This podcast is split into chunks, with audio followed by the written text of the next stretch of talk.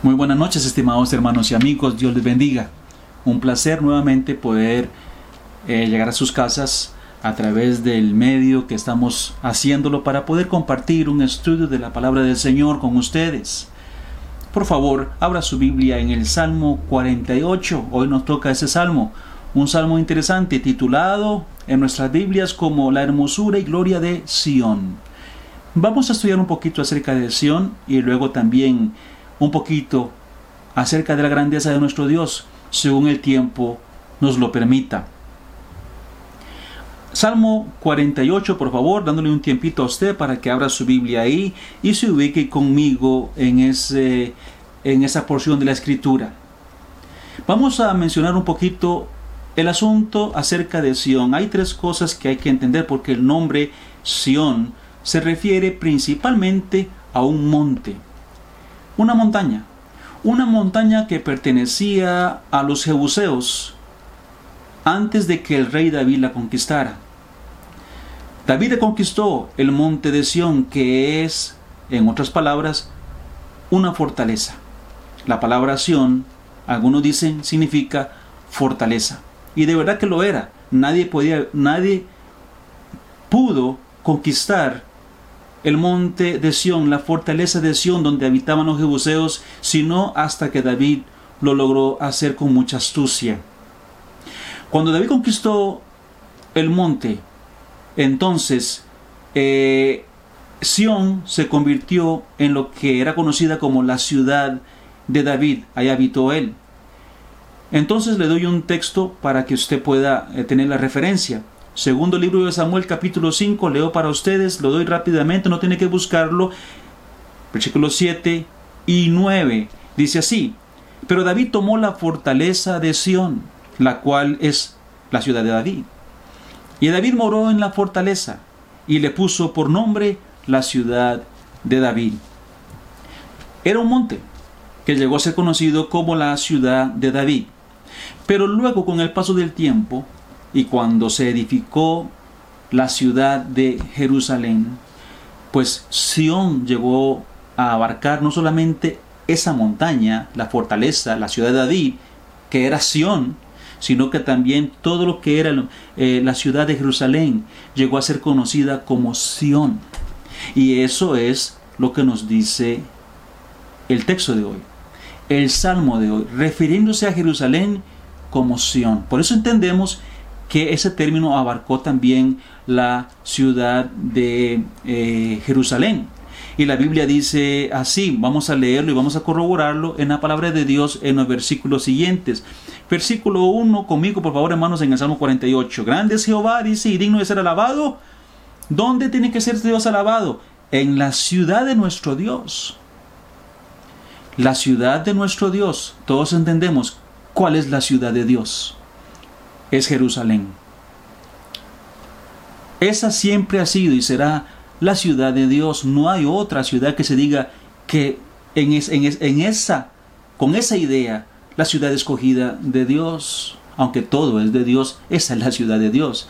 Como todas las personas y todos los pueblos son de Dios, entendemos que el pueblo israelita es el pueblo de Dios también.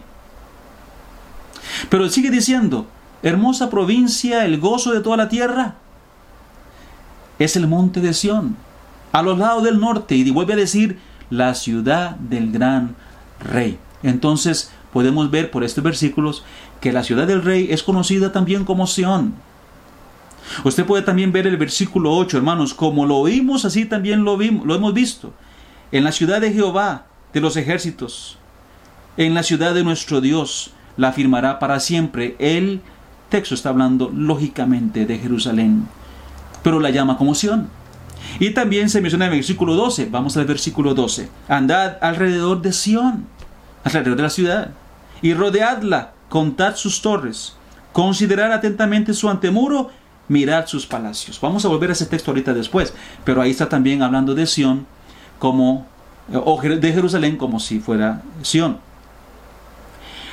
Entonces Sión, ya vimos, era un monte fortaleza de los jebuseos, llegó a ser la ciudad de David, pero también luego se llama Sión a Jerusalén, y también es conocido Sión como la tierra de Palestina o la tierra de Canaán, o la tierra de Israel, como quisiéramos decirlo, también es conocida como Sión.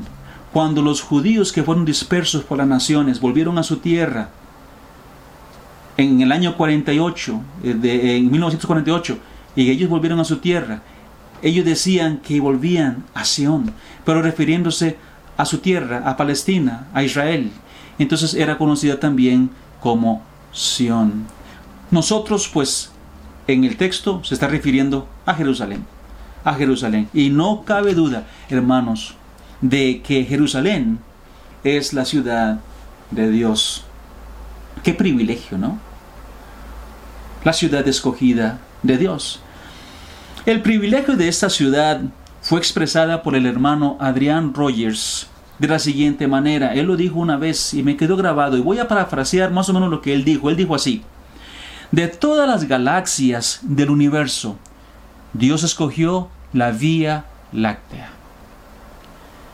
De todos los sistemas solares en la Vía Láctea, Dios escogió nuestro sistema solar.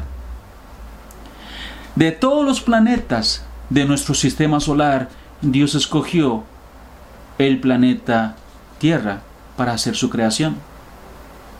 De todas las naciones en el planeta Tierra, Dios escogió Israel como su nación escogida. Y de todas las ciudades, Dios escogió Jerusalén.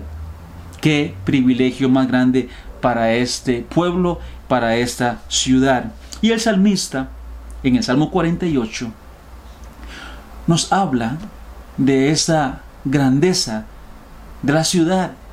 Y vamos a verlo en varios versículos conmigo, para que notemos lo que el salmista quiere decirnos y para que nos alegremos nosotros también junto con el pueblo israelita y su ciudad querida. En el versículo 2, conmigo en el versículo 2 dice acerca de Jerusalén, hermosa provincia. Y uno dice, ¿por qué hermosa provincia? Realmente en los manuscritos originales lo que se dice, y como lo dicen algunas otras traducciones, que es correcto, debería de leerse hermosa elevación. Y esto, lógicamente, porque Jerusalén está edificada en un monte. Entonces es una hermosa elevación, la elevación más hermosa de todas, porque ahí está la ciudad de Dios en los, versículos 12 y 13 que ya leímos anteriormente, se nos habla de su poder de fortaleza y su grandeza y sus riquezas cuando habla de sus torres y de sus palacios. Ya lo leímos antes, pero vuelvo a leerlo para ustedes. Dice eh, 12 y 13, andad alrededor de Sión y rodeadla, contad sus torres habla de sus torres y los pueblos antiguos eran muy orgullosos de sus muros y sobre todo de sus torres, donde estaban sus vigías guardando su ciudad. Considerad atentamente el antemuro, mirad sus palacios, fortaleza y riqueza. Ahí contémplelo, mírelo. De hecho, de hecho, hermanos, en el versículo 4 y 6 se nos dice de que reyes que llegaron cerca de Jerusalén, que visitaron Jerusalén, y la grandeza que tuvo en el mejor momento de la ciudad, se maravillaron y se espantaron, porque vieron de verdad la gloria de Dios y el poder de la nación reflejado en esa hermosa ciudad. Eso se puede leer en los versículos 4, 5 y 6. Vamos a verlo. Dice así, porque aquí los reyes de la tierra se reunieron. Pasaron todos y viéndola ellos así, se maravillaron, se turbaron, se apresuraron a huir. Les tomó allí temblor, dolor como de mujer que da a luz. Y de verdad hemos leído historias de cómo eh, los reyes fueron sorprendidos por la grandeza de Jerusalén, por, la, por el poderío de Israel, la grandeza de su ciudad, la grandeza de su templo. Y eran maravillados y sabían que Dios estaba con ellos y se espantaban. Versículos 3 y 9 habla de sus palacios nuevamente, pero del templo. El versículo 3 dice, en sus palacios Dios es conocido por refugio, poniendo énfasis en Dios como el refugio de la ciudad. Eh, y también en el versículo 9 dice, nos acordamos de tu misericordia, oh Dios, en medio de tu templo. Sí, habían palacios y palacios hermosos. Era un pueblo gobernado por reyes y los reyes hacían sus casas, edificaban sus palacios de la mejor manera, de la, de la forma más gloriosa y hermosa. Eran, eran fabricadas o edificadas sus casas. Entonces habían palacios hermosos. Me imagino el palacio del rey David, pero sobre todo el palacio y la casa de, de Salomón, que tardó años solo para construirla. Sin embargo, lo más grande de todo en la ciudad era el templo que edificó Salomón para Dios. Un templo magnífico, sin comparación.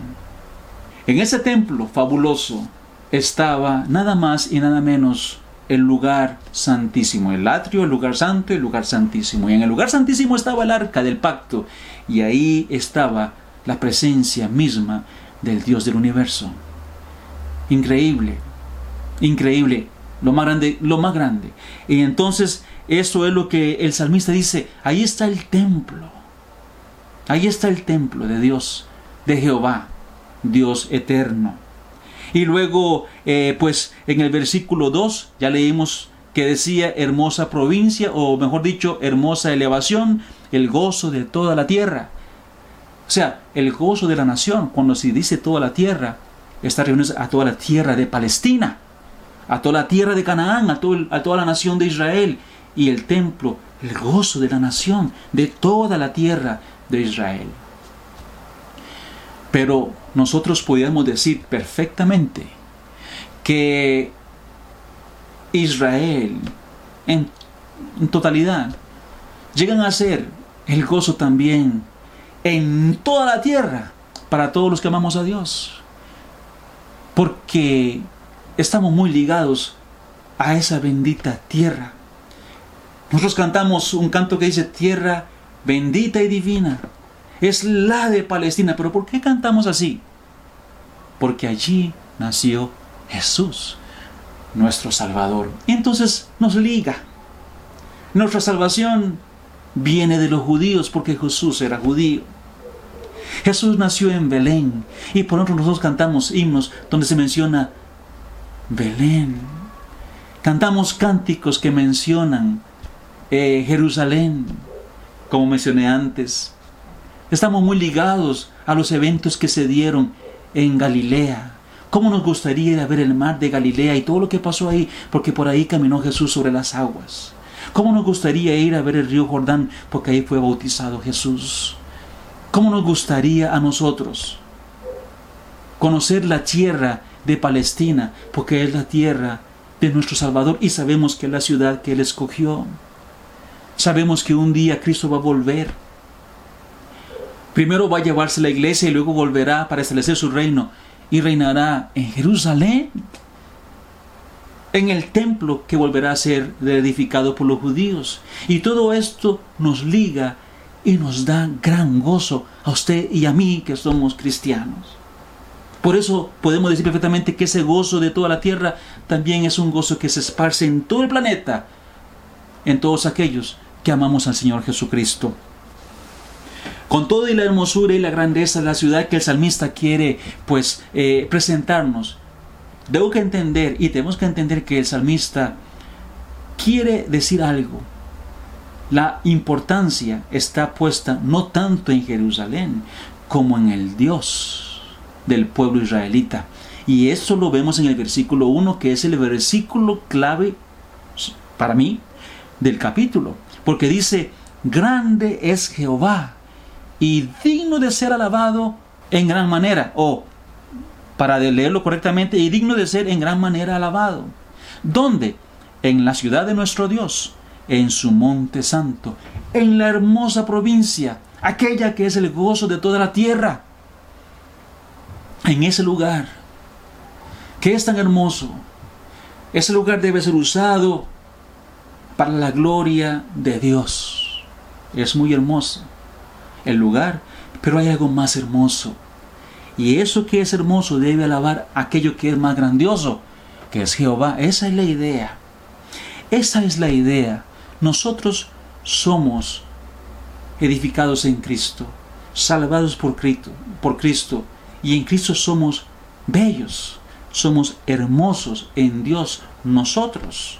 Sin embargo, no, no debemos alabar a nosotros, sino que tenemos que alabar nosotros a Dios, porque Él es más grande y es más grande sobre todas las demás cosas. Esa es la idea del salmista en este eh, capítulo. Debemos alabar a Dios. Ahora, dice, grande es Jehová. Ahora, si usted le dijeran, es grande su Dios, seguramente que usted, al igual que yo diríamos, amén, sí, nuestro Dios es grande. Este versículo me gusta. Grande es Jehová. Eso es cierto. Y si te preguntaran, ¿en qué sentido es grande? ¿Qué diríamos? Bueno, es grande en muchas maneras, Dios. Aparte de que Él en sí mismo es excel, extremadamente grande, tan grande que la Biblia dice que los océanos de nuestro planeta caben en la palma de sus manos, que las razas y las naciones son como polvo para Él. Sabemos que Dios en sí es grande, el universo entero cabe en la palma de la mano de Dios. Qué grande es Dios. Pero eso va mucho más allá, la grandeza de Dios va mucho más allá. Y yo quisiera que la Biblia nos dé luz para poder entender qué tan grande es nuestro Dios y en qué sentido es grande. Debo darle unos versículos, no vamos a buscarlos, hermanos, porque el tiempo no nos da. Son varios, se los voy a mencionar, pero que esto pueda servir a usted y a mí para entender que de verdad Dios es grande y por supuesto entonces digno de ser alabado. La Biblia dice que Dios es grande y más grande, dice la Biblia, que todos los dioses. Dios grande entre los dioses. Dios en mayúscula. Más grande que los dioses en minúscula. Eso se lo puede leer Éxodo 18:11 y segundo de Crónicas 2:5. Dios sobre todos los dioses. Y entre esos dioses está también el Dios de este siglo ha cegado el entendimiento de las personas para que no les resplandezca la luz del Evangelio. El Dios de ese siglo es Satanás. Sin embargo, la Biblia dice que el Dios nuestro es más grande sobre todos los dioses. Por eso la Biblia dice, mayor es el que está en nosotros que el que está en el mundo, hablando de nuestro Dios. Pero la Biblia también dice que Dios es grande en misericordia y en verdad. Dios es grande en misericordia, de verdad que así lo es y la misericordia de Él las, experimentamos todos los días. Todas las personas, sus misericordias. Y grande en verdad. Éxodo 34, 6. Grande Dios en misericordia. También la Biblia dice que es grande en poder.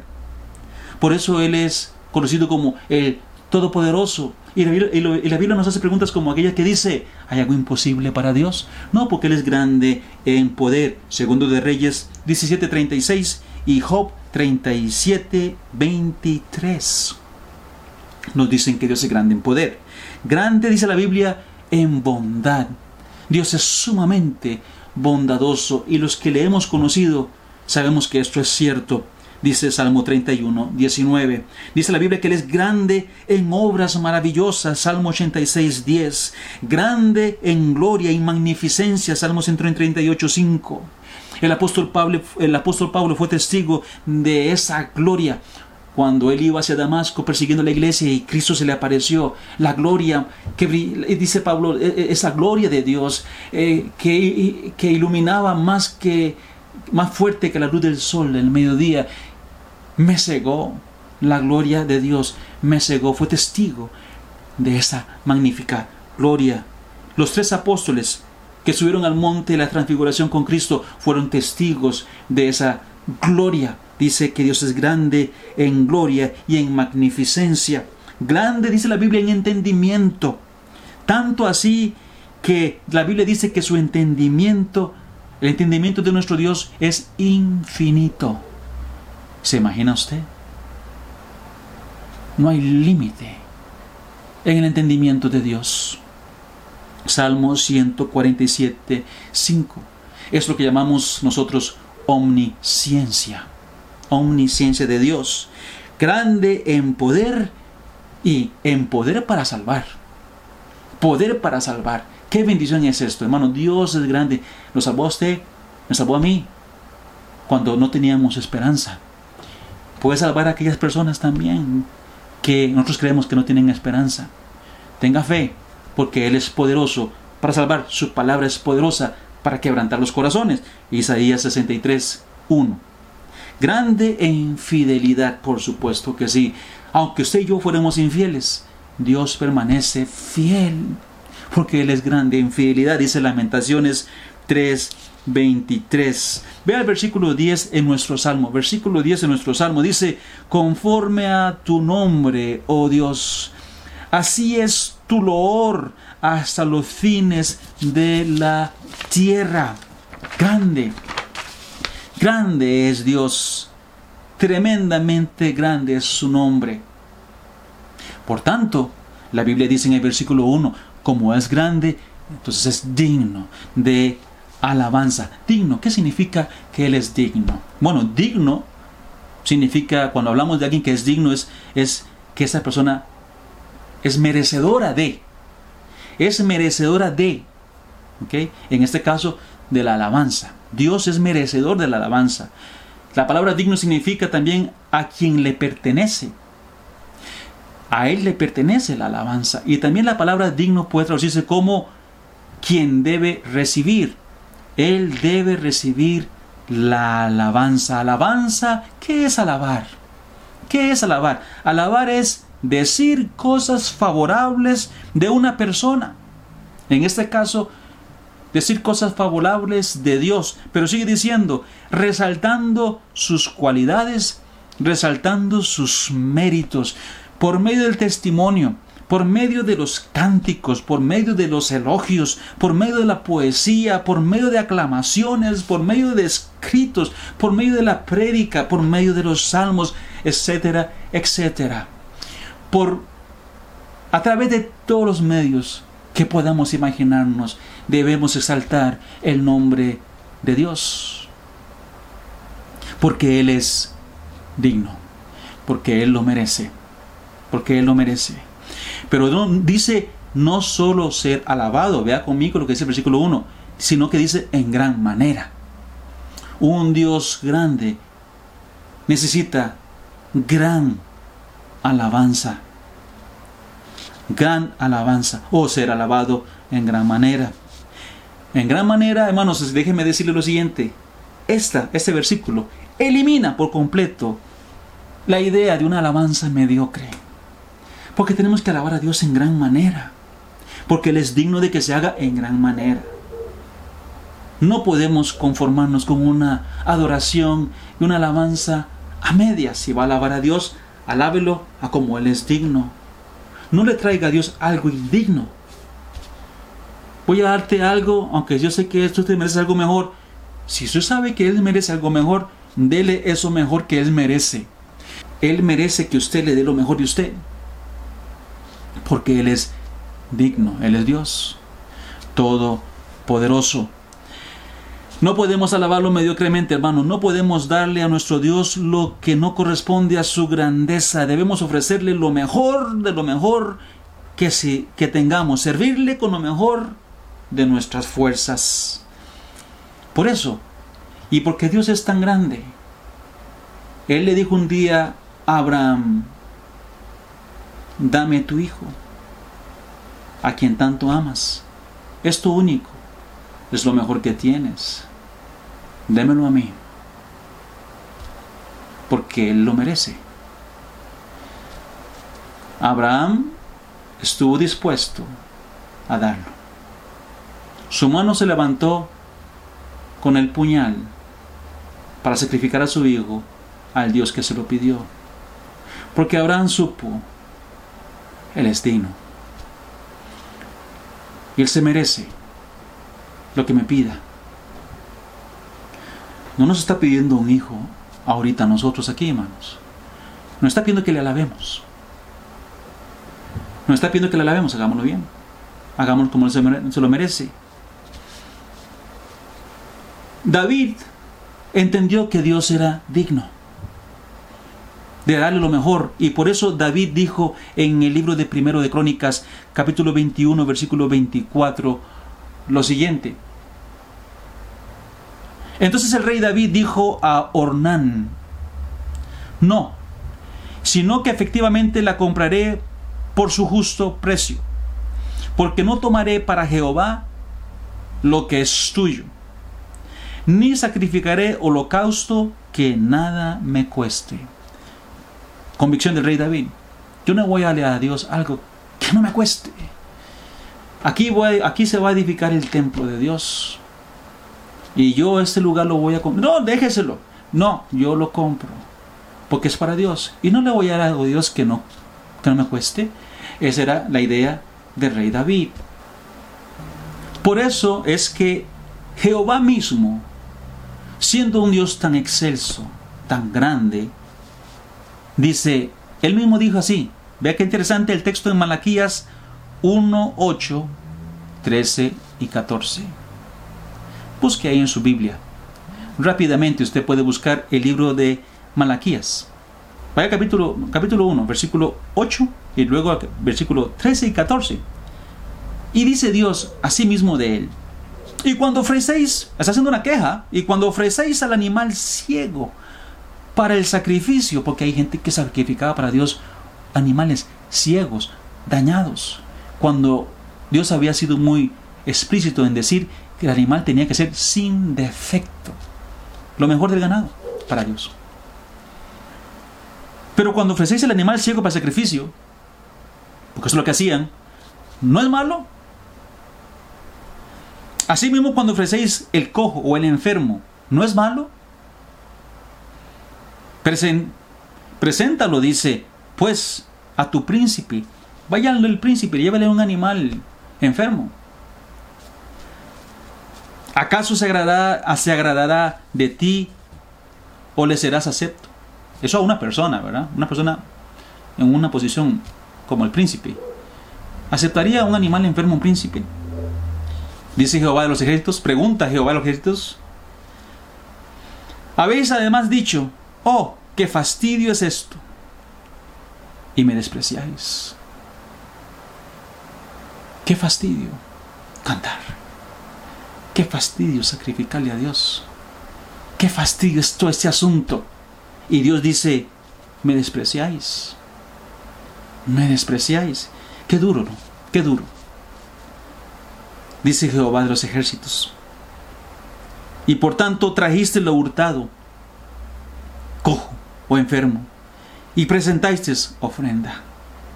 ¿Aceptaré yo eso de vuestra mano?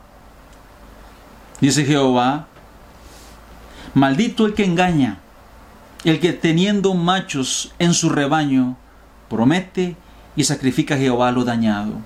Teniendo que darle de lo mejor, le escogió darle lo peor. Porque yo soy gran rey, yo soy grande, dice Jehová de los ejércitos, y mi nombre es temible entre las naciones, pero mi pueblo no ha tenido temor. Jehová mismo hablando de él y de su grandeza, por eso es digno de, recibir lo mejor. Por eso es que a nosotros se nos demanda en el libro de Deuteronomio 10:12 lo siguiente. Ahora pues Israel, ¿qué pide Jehová tu Dios de ti? Sino que temas a Jehová tu Dios, que andes en todos sus caminos y que lo ames. Y sirvas a Jehová tu Dios con todo tu corazón y con toda tu alma. Pero Jehová no es solamente el Dios de Israel. Jehová es el Dios suyo y el Dios mío. Si usted es cristiano, yo soy cristiano, es mi Dios. Usted es cristiano, Él es su Dios. ¿Y qué pide Jehová de ti? Que lo ames y lo sirvas con todo tu corazón, no a medias, con toda tu alma, no a medias, y que andes en tus caminos. Es lo que pide Dios de nosotros. La gran ciudad tenía que alabar al gran Dios. La gran ciudad estaba no para ser alabada ella, sino para que fuera el centro de adoración al Dios de los cielos. Interesante, hermanos, este salmo. La ciudad de Jerusalén al fin, lo que ella fue, lo que ella es hoy, inclusive, y lo que será mañana, la grandeza que está prometida, Todo depende de Dios. Por eso su alabanza tiene que ser al Dios que la, sostuvo, la sostiene y la sostendrá. Versículos 9 al 11 dice así. Nos acordamos de tu misericordia, oh Dios, en medio de tu templo, dice. Conforme a tu nombre, oh Dios, así es tu loor hasta los fines de la tierra. De justicia está llena tu diestra. Se alegrará el monte de Sión, se gozará, se gozarán las hijas de Judá por tus juicios. Hablando de la grandeza de Dios y el poder de Él, que es lo que sostiene y que hace que el pueblo se goce. Hoy, hoy la ciudad eh, está en gran conflicto. El templo no existe, excepto parte del templo que quedó, que destruyó Roma en el año 70 después de Cristo, y quedó parte de los muros del templo, donde hoy día los judíos van y se lamentan y ruegan. Pero un día la gloria volverá y el templo será edificado y la gloria volverá a la ciudad y a la nación porque Dios la sostiene, porque Dios la ama en gran manera.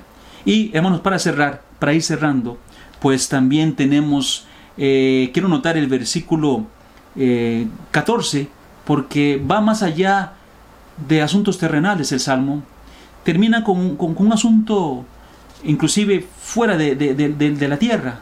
Tiene que ver con asuntos eternos.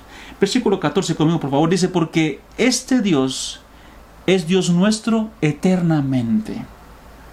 No por un lapso de tiempo mientras estemos aquí y después no sabemos qué va a pasar. No, nuestro Dios es nuestro Dios eternamente. La palabra eterno es para siempre o por toda la eternidad. Él es nuestro Dios. Eternamente y para siempre Dios será nuestro Dios. Aquí en esta tierra y cuando salgamos de esta tierra, Dios seguirá siendo nuestro Dios. Qué linda promesa y qué linda confianza los salmistas. Salmista aquí que escribe. Y esa misma confianza la debemos tener nosotros, porque Dios ha prometido ser nuestro y amarnos para siempre, para que todo aquel que en cree no se pierda, mas tenga vida eterna eternamente. Y la vida eterna es conocer a Dios y conocer a su Hijo Jesucristo. Para siempre nuestro Dios. Y oiga lo que termina el versículo diciendo, Él nos guiará aún más allá de la muerte. Entonces la muerte es solamente un paso para seguir adelante, para seguir aún más allá con la guía de nuestro Dios. Dios nos ha guiado aquí. Y la muerte no es la cesación de todo. Es parte de lo que tenemos que experimentar los seres humanos. El valle de la muerte, la muerte misma. Pero la Biblia dice que la muerte no es el fin para el que ama a Dios, no es el fin para el pueblo de Dios, porque aún después de la muerte, después de la muerte, más allá de la muerte, todavía Dios nos guiará. Entonces todos aquellos hermanos cristianos, siervos de Dios de las edades, gente que usted ha conocido, amigos, familiares, queridos nuestros que han partido ya. ¿Dónde están ellos? Caminan bajo la guía de Dios, se mueven bajo la guía de Dios. Dios les está guiando, Dios los tiene, Dios los cuida y los guarda, porque eso es guía. Más allá de la muerte, qué bendición lo que se nos dice aquí. Entonces, hermanos, es increíble, es increíble. Ahí hoy terminamos, hoy terminamos hablando de muerte pareciera, pero en una forma positiva. ¿No se acuerda cuando Moisés terminó sus días en este planeta, Moisés? Y Dios dijo, vamos al monte y allá tú vas a descansar. Dios le guió en ese momento de la muerte y más allá de la muerte. Lo vemos luego en el, en el Nuevo Testamento hablando con Jesucristo. ¡Qué increíble! Así también Dios guió, guió a Elías. ¿Se de Elías? Cómo Dios le arrebató y les llevó guiándolo de una manera especial. Como Dios guió al ladrón en la cruz y le dijo, hoy estarás conmigo en el paraíso. Allá vamos a andar, allá vamos a estar. Guía después, más allá aún de la muerte. Lázaro, hablo de Lázaro el mendigo, ¿verdad? Y cómo lo vemos después allá en el seno de Abraham, guiado más allá de la muerte. Y la Biblia dice que los ángeles lo llevaron al seno. ¿Cómo guió Dios cómo Dios los lleva, cómo Dios se mueve en la vida, en la muerte y más allá de la muerte. Esteban, ¿se acuerda Esteban cuando estaba siendo apedreado por predicar el Evangelio? Y cómo Dios le abrió los cielos para que él viera y cómo le guió en el momento de la muerte y más allá de la muerte. Y la promesa es para todos los cristianos y todos los que amamos a Dios. Dios es bendito y eterno. Esa es la, enseñanza, parte de la enseñanza que podemos sacar del Salmo en este miércoles y espero que algo de lo que hemos mencionado, hermanos, ese es el deseo siempre mío, haya sido de bendición para su vida hoy, como lo ha sido también para la mía. Que el Señor les bendiga.